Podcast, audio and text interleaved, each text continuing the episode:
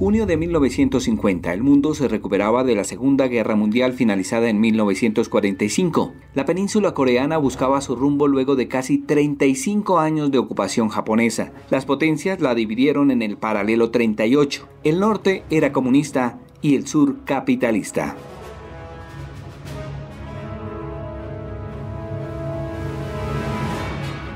Soy Carlos Castro Arias y este es el podcast Memoria de Caracol Radio.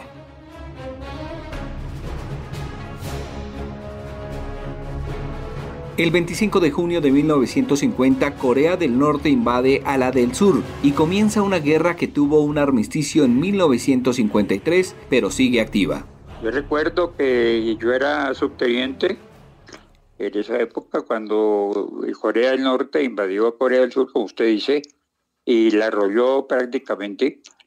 Y entonces las Naciones Unidas, que no tenía mucho tiempo de, estar eh, creada, eh, hizo una reunión extraordinaria y invitó a los países que eran miembros de esa asociación a apoyar a Corea del Sur. Se consideraba que, se consideraba que había sido una invasión sin una justificación.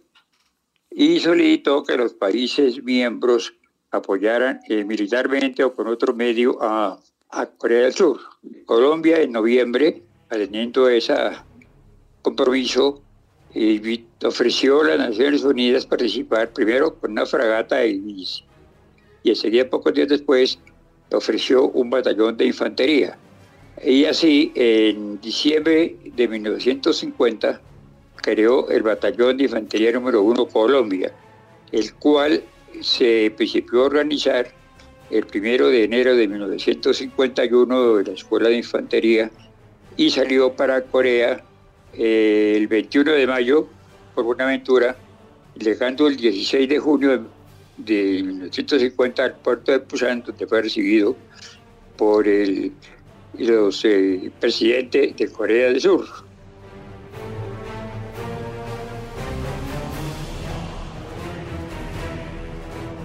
Es el coronel Guillermo Rodríguez, veterano de la Guerra de Corea, a la que Colombia envió más de 5.000 soldados durante tres años, algo que los coreanos no olvidan. Su embajador en Bogotá es Chu Jong-yong. Colombia es como un ah, Estado miembro original de la ONU, ha valorado la conservación de la paz y la seguridad internacional. La participación de Colombia en la guerra de Corea le permitía cumplir su deber como Estado miembro de la ONU. En Colombia el presidente era el conservador Laureano Gómez Castro. Afrontaba una situación caldeada entre desacuerdos políticos y el orden público, asusado por el magnicidio de Jorge Eliezer Gaitán dos años antes. Grupos guerrilleros se enfrentaban a los soldados colombianos. José Elio Arias, en 1950, tenía 18 años.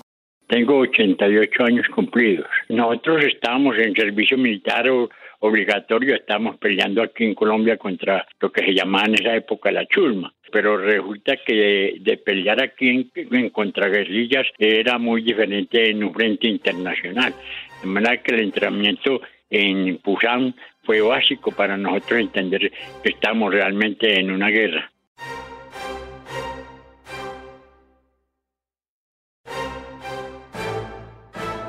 El 30 de junio de 1950, Colombia fue el único país latinoamericano en anunciar el envío de tropas a la guerra de Corea.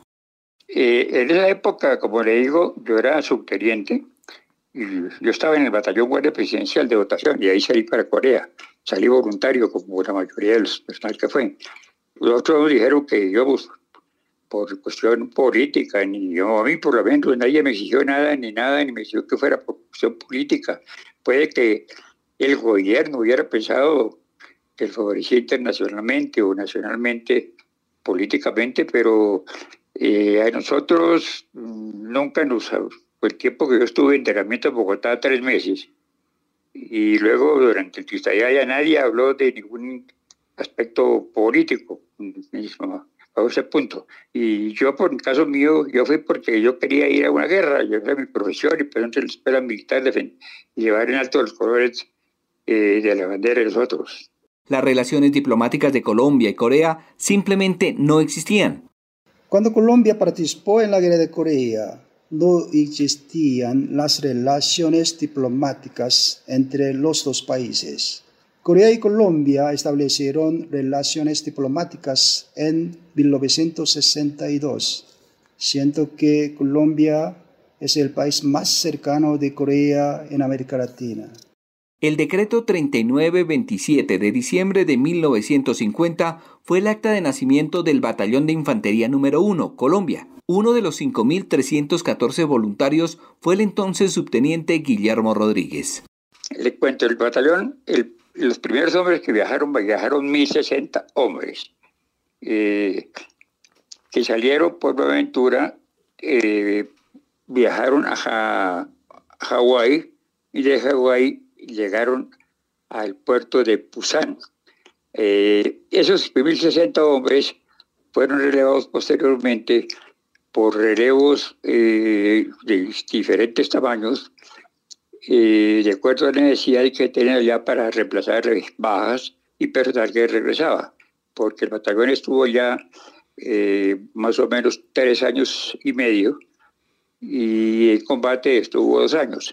Entonces el personal fue aproximadamente eh, unos 4.300 hombres del, que viajaron de ejército y de los cuales unos 3.040 más o menos participaron en combate. Las armas colombianas no estaban preparadas, no estaban creadas para un conflicto de este tono, tampoco la logística. Nosotros recibimos todo el apoyo logístico del ejército americano que había sido designado por la ONU para organizar y comandar eh, todos sus aspectos a las unidades que fueran de acuerdo a sus necesidades. Entonces, todo el armamento que nosotros recibimos, todo el apoyo logístico, como decía, fue suministrado por el ejército de los Estados Unidos. Pero el arma no gana la guerra si el soldado que la porta no está entrenado para hacerlo. José Helio Arias pasé a hacer cursos de lanzallamas, trampas carros, construcción de obstáculos antitanques, antipersonales, sniper scope, que es una carabina de emboscada o francotirador, que es con batería. Y era un arma de unos 800 metros.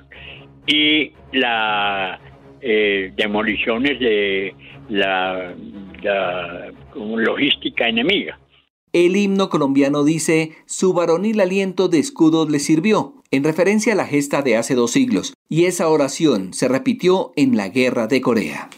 La valentía del batallón Colombia es ampliamente conocida entre la gente. Especialmente jugó un papel muy importante en la batalla de Kumsong y también en la batalla de Old Boldy con estrategias de ataque y defensa respectivamente. En el campo de batalla coreano las dificultades pasaban por el clima, la geografía y la raza. José Helio Arias cuenta que era difícil identificar a los norcoreanos infiltrados. Los norcoreanos se, metían entre los grupos de, ayuda de los surcoreanos que nos ayudaban a nosotros, de sus ministros. Entonces los mismos surcoreanos nos decían, ese, ese es un norcoreano, porque ellos se conocían, es como nosotros, con nosotros se pueden ir al lado un costeño, pero cuando habla, ahí mismo lo distinguimos. Eh, y lo mismo pasaba allá, los surcoreanos oían hablar al norcoreano y nos decían, eh, no Corea, no Corea, y ahí mismo lo, lo deteníamos a ver qué estaba haciendo por ahí. En promedio 20 años tenían los soldados y la mayoría de oficiales que se prestaron voluntariamente para ir a la guerra de Corea uno de ellos, el hoy coronel en retiro y nanogenario Guillermo Rodríguez. Yo llegué a Corea a finales de enero del 52, a Busan. Allá tuvimos más o menos tres semanas de entrenamiento y pocas ocasiones de estar en contacto con el pueblo coreano todo el tiempo que estuvimos allá tuvimos la sensación de que una, estar en una guerra es lo más desastroso para cualquier país, para cualquier persona, para cualquier ser humano de cualquier categoría. Eh, ver a un país destruido, eh, falta de comida, sin salud, eh, luchando por sobrevivir, es muy, muy, muy triste y hace que uno quiera más y sienta más a su patria y a su familia. Una guerra no es el mejor escenario del mundo. Ha acompañado a la humanidad durante la mayor parte de su existencia. La de hace 70 años en Corea no es olvidada por sus ciudadanos. El embajador coreano en Bogotá, Chun Yun-yeon. Hay un dicho, los verdaderos amigos se conocen en los momentos más difíciles. Es muy conocido en Corea. Los colombianos son verdaderos amigos para nosotros. Es diferente la mentalidad del hombre que entra a la guerra y el que sale de esta guerra. José Elio Arias, hoy de 88 años. El hombre que entra por primera vez a un combate, cuando sale de ese combate ya no es la misma persona y nunca lo volverá a ser. De los 5.214 soldados colombianos, más de 200 murieron o desaparecieron. 30 fueron prisioneros de guerra y 448 resultaron heridos. Colombia es el único país latinoamericano que participó en la guerra de Corea. Envió 5.314 soldados. Entre ellos, 214 murieron o desaparecieron en combate. Así nació una alianza de sangre indeleble entre los dos países. De esos héroes pocos sobreviven, pero por el paso de los años. A ver, yo le puedo decir de los que fuimos, de los oficiales que fuimos, quedamos unos 15 vivos de 159 oficiales que, que fueron, o que fuimos. Eh, los demás, desgraciadamente, ya fallecidos. Eso en el ejército. Eh, la Armada también queda muy reducido. En cuanto a sus oficiales y soldados, es muy difícil saber cuántos quedan vivos todavía, porque no hubo un registro eh, que estuvieran, y los dos oficiales, por ejemplo, que les estuviera llevado un registro de quiénes estuvieron en Corea fallecidos y quiénes no estuvieron. Y esos soldados mucho menos. Calculamos que todavía quedan unos 300, 400 hombres eh, dispersos en el país, eh, algunos en malas condiciones de salud. Eh, pero no, no, no, no, hay, no hay una, en cuanto a los oficiales y soldados, creo que no existe un dato exacto. En palabras del coronel Guillermo Rodríguez, al gobierno colombiano le faltó atención para sus veteranos de guerra. El gobierno colombiano, pues, referente a eso, los oficiales y suboficiales éramos de carrera. Es decir, habíamos eh, escogido la carrera militar y en eh, su gran mayoría proseguimos la carrera en los diferentes grados como una, eh, hicimos a Corea como hubiera sido un traslado. el aspecto de los soldados, los soldados fueron desacuartelados y no hubo tal vez, faltó una mejor atención del gobierno colombiano para haber hecho un seguimiento y haber eh, apoyado a esta gente que sacrificó por su patria, llevando por honor, como le decía anteriormente, nuestro tricolor. Y fue, pues, el personal de soldados, en realidad no hubo un apoyo para ellos, ni, ha sido tenido en cuenta. Los oficiales oficiales, como decía, somos profesionales, como cualquier otro oficial o soldado del ejército colombiano, sea, éramos militares de profesión. Pero otra cosa pasa con el gobierno coreano. Eh, el gobierno coreano y en ese tiempo no tenía ninguna eh, eh, representación diplomática en Colombia ni nosotros en Corea. Inclusive en esa época no teníamos ni siquiera representación diplomática en Japón, ni consulado en Japón. y entonces siempre con Corea nosotros hemos tenido una relación muy, muy especial. Hemos sido siempre eh, recibidos y hemos tenido buenos contactos con la embajada y con el personal coreano que vive en Colombia. Eh, ha sido muy agradecido y es de admirar Corea cómo resurgió de esas cenizas y llegó a ser una de las primeras potencias mundiales de el orden económico, el orden militar, siendo más o menos la décima potencia económica del mundo. Hoy, en medio de la pandemia por el coronavirus, ese agradecimiento de los coreanos no se queda en el papel. Su embajador, Chun Yun-yeon.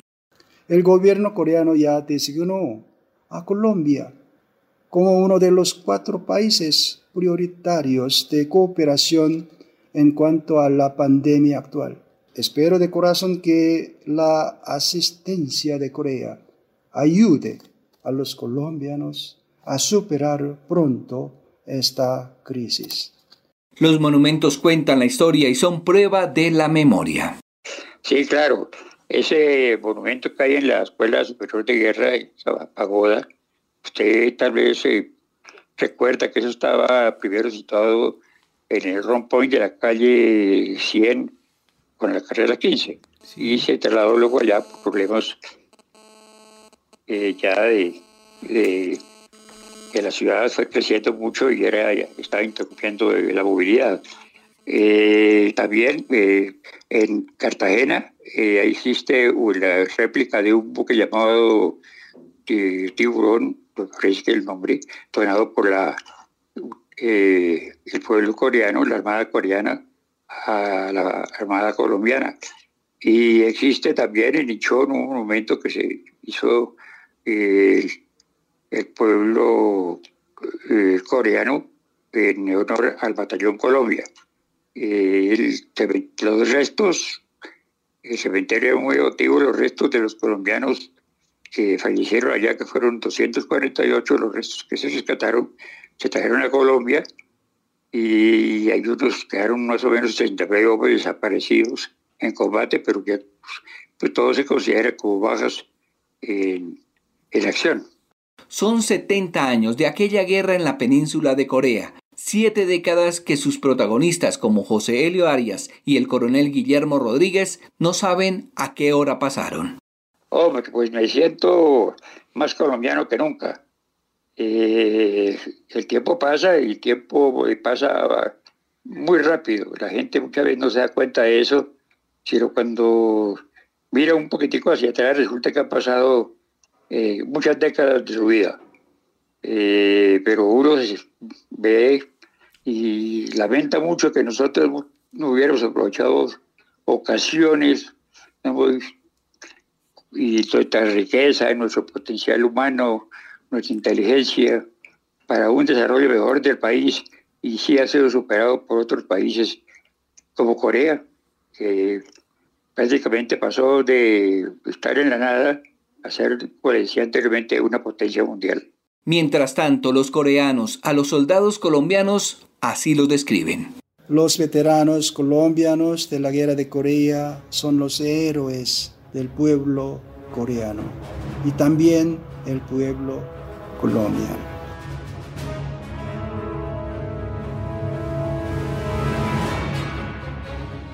Soy Carlos Castro Arias y este es el podcast Memoria de Caracol Radio. Envíenos sus comentarios por Instagram o por Twitter a arroba Caracol Podcast.